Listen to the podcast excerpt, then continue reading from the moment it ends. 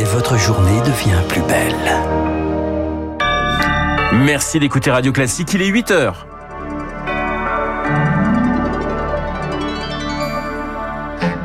La matinale de Radio Classique avec Renaud Blanc. Une cadence d'enfer. EDF accélère les travaux de maintenance dans les centrales nucléaires. Objectif, relancer la production de 13 réacteurs en novembre. On vide le cendrier. Le mois sans tabac commence aujourd'hui. Et pour arrêter, l'hypnose à la côte. Reportage dans cette édition. Et puis l'approvisionnement en eau à Kiev est rétabli. Hier, 80% des habitants en étaient privés après des frappes. Le général Dominique Trinquant sera mon invité en fin de journal. Radio Classique. Un journal présenté par Charles Bonner. Bonjour Charles. Bonjour Renaud, bonjour à tous. À la une ce matin, une course contre la montre chez EDF. La maintenance des centrales nucléaires doit être terminée d'ici fin février. C'est le calendrier fixé par le gouvernement. 26 réacteurs sont à l'arrêt.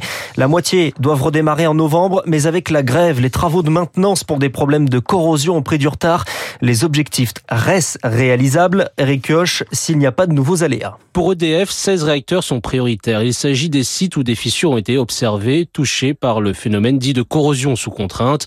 Sur ce nombre, l'énergéticien l'assure, six chantiers sont terminés. Quatre autres devraient suivre d'ici la fin de l'année. Des chiffres encourageants pour Pierre-Louis Bronac, expert énergie chez SIA Partners. Le calendrier d'EDF est certes ambitieux, mais il est tout à fait tenable. Si les choses se passent comme prévu, les sujets de corrosion sous contrainte seront derrière nous. C'est en passe d'être réussi. Au-delà de ces centrales prioritaires, les maintenances se poursuivent sur d'autres réacteurs, notamment pour les recharger en combustible nucléaire, une opération qui prend cinq semaines. D'autres encore ont moins produit d'électricité.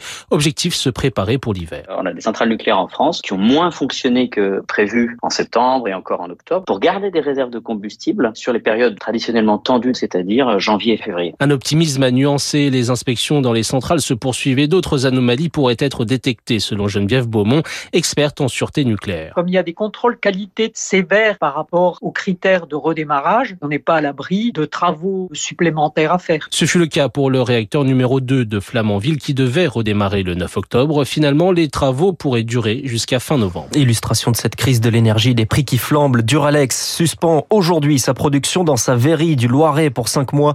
D'ici là, les salariés sont au chômage partiel. C'est un autre enjeu de cette crise de l'énergie, la rénovation des bâtiments. Et les députés ont validé hier une rallonge de 12 milliards d'euros au dispositif Ma Prime Rénov, amendement voté contre l'avis du gouvernement et qui pourrait faire les frais d'un nouveau 49.3 sur le budget de l'État. Le budget de la sécurité sociale est quant à lui adopté en première lecture après l'échec de deux motions de censure déposées par la NUPES et le RN, un texte examiné au Sénat la semaine prochaine.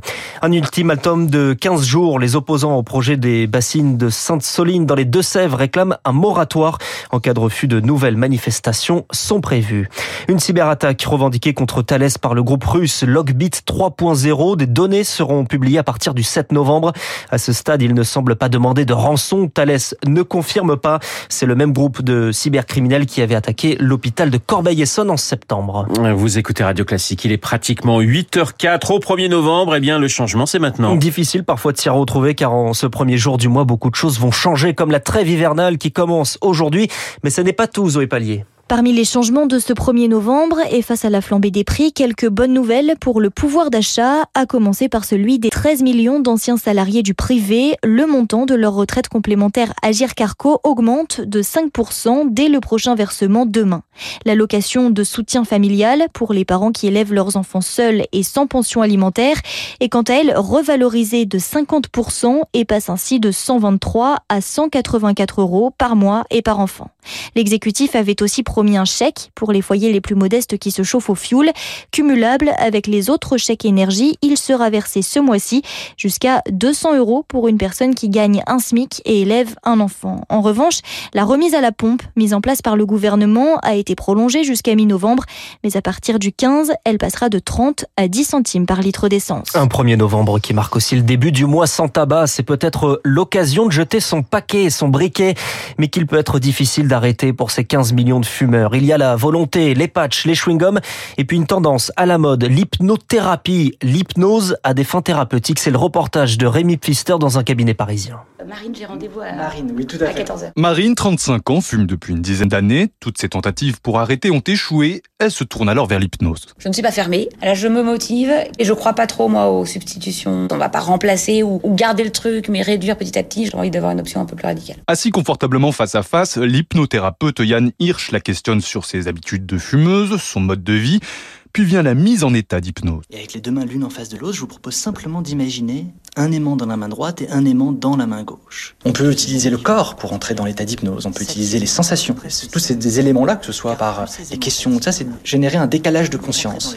Et petit décalage par petit décalage, amener la personne tranquillement dans l'état d'hypnose. Tout l'enjeu, c'est d'arriver à un état de conscience modifié qui va permettre d'avoir accès facilement aux automatismes du cerveau. La dépendance de la cigarette, elle est principalement fondée sur des conditionnements de l'esprit. Café, cigarette, alcool, cigarette. C'est un automatisme mental. Ça devient logique d'utiliser un outil mental pour sortir de cette dépendance. Il n'y a pas besoin d'y croire plus que ça, c'est pas du vaudou. Par contre, il y a besoin d'être motivé par le sujet. Une heure plus tard, nous retrouvons Marine, un peu groggy. J'ai l'impression que la séance a duré quelques instants. En fait, elle a duré très longtemps. On est un peu endormi, en même temps, on ressent plein de choses. Ça, ça, c'est un peu surprenant. Mais euh, j'étais très en confiance. Marine recontactera Yann dans une semaine pour dresser un bilan, mais selon une étude menée par des médecins de l'université de Rennes, 75% des patients arrêtent durablement de fumer après deux à trois séances d'hypnose. Le reportage de Rémi Pfister au Brésil, à défaut du père, le fils Flavio Bolsonaro réagit sur Twitter, remercie les partisans et semble reconnaître la défaite de son père, Jair Bolsonaro, qui garde le silence pour le moment.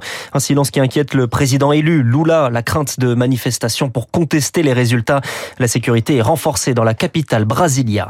En Israël, de nouvelles élections législatives, les cinquièmes en quatre ans. L'alliance entre l'ancien Premier ministre Benjamin Netanyahou et les ultra-orthodoxes va tenter de renverser la coalition au pouvoir menée par hier Lapide. Vous écoutez Radio Classique, il est 8h07, Charles en Ukraine, l'approvisionnement en eau est rétabli à Kiev. C'est ce qu'annonce la mairie de la ville. Hier, 80% des habitants en étaient privés et contraints de faire la queue à la fontaine d'un parc ou dans les supermarchés. Des coupures d'électricité sont toujours possibles. C'est la conséquence de cinq frappes sur des infrastructures après une attaque au drone sur la marine russe vendredi en mer Noire. La Russie qui continue d'évacuer les habitants dans la région de Kherson, dans le sud du pays, où l'Ukraine mène une contre-offensive. Bonjour, général Dominique Trinquant. Bonjour. Ancien chef de la mission militaire française à l'ONU, mon général, la stratégie des Russes, c'est donc de, de rendre la vie des Ukrainiens impossible à l'approche de l'hiver avec l'eau et avec l'électricité? Oui, tout à fait. À défaut de gagner la taille sur le terrain contre les militaires, qui sont en train de perdre, en particulier dans la région de Kherson et dans, et dans le nord, euh, et on l'a vu après les attaques euh, sur la rade de Sébastopol, eh bien c'est la population qui évite de façon à affaiblir la résistance ukrainienne contre cette offensive euh, russe. Alors l'objectif des Ukrainiens, c'est la reprise de, Kherson dans, dans, le sud. On parle, certains experts parlent d'une d'une reprise possible d'ici un mois. Ça vous semble réaliste? Écoutez, c'est ce qui a été annoncé par les Ukrainiens. Euh, c'est possible, sont au plus près à 20 à 30 kilomètres de Kherson.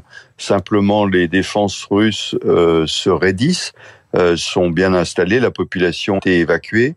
La population a été évacuée. La météo, aussi semble, moment, malgré des pluies, ça ne paraît pas totalement improbable que d'ici la rive droite du Dniepr soit libérée de l'occupation russe. Général Dominique Trinquant, depuis des semaines, on parle d'un Vladimir Poutine acculé, en difficulté, contesté dans l'armée, en interne. Et pourtant, la guerre continue, les frappes continuent. On l'a vu encore hier à Kiev. Est-ce qu'il est réellement en difficulté, le président russe? Je crois qu'il est difficulté sur le terrain, comme je le disais. La, la Russie n'arrive pas à gagner militairement sur le terrain. En revanche, il compte euh, sur le temps et sur l'affaiblissement du soutien à l'Ukraine. À l'Ukraine. Euh, L'affaiblissement, il attend bien sûr les midterm elections. Qu'est-ce qui va se passer aux États-Unis après l'élection? Est-ce que le soutien à l'Ukraine va être le même?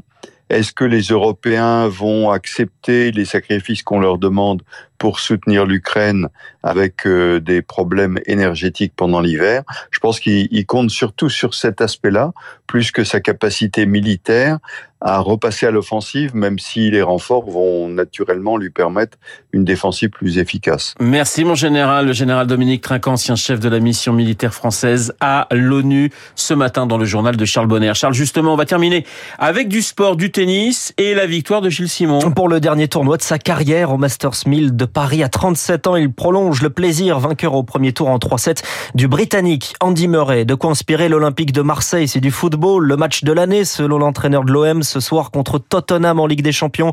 Un dernier espoir pour espérer se qualifier pour les huitièmes de finale. C'est à 21h au Vélodrome. Et je suis sûr que vous allez m'en reparler dès demain oh, matin. vous me reparlerez de la victoire de l'OM, bien évidemment. Vous en être très sûr. Vous n'avez le droit de rien dire. Puis je vous signale donc c'est là, c'est c'est donc le mois euh, de la fin de la cigarette. Tout à fait. Et ça serait pas mal que vous aussi vous arrêtiez de fumer avec votre camarade euh, Marc Bourreau. Hein eh bien, écoute, Julien, touché deux mots. Ben voilà, j'ai promis, promis un resto à, à, Marc Bourreau. C'est vrai, et pas mais, moi. Mais si, alors j'ai une meilleure idée. On va faire un restaurant, mais ça sera Guillaume Durand qui payera la note. Donc euh, voilà. J'espère qu'il est au courant. Hein. Eh ben, pas encore. on va lui dire ça, on va lui glisser ça très rapidement. Le journal de 8 heures présenté euh, par Charles Bonner. Il est 8h11 sur l'antenne de Radio Classique. Dans un instant, un homme qui ne fume pas, c'est Guillaume Tabar. Et puis mon invité, Gilles Kepel, qui publie chez Gallimard.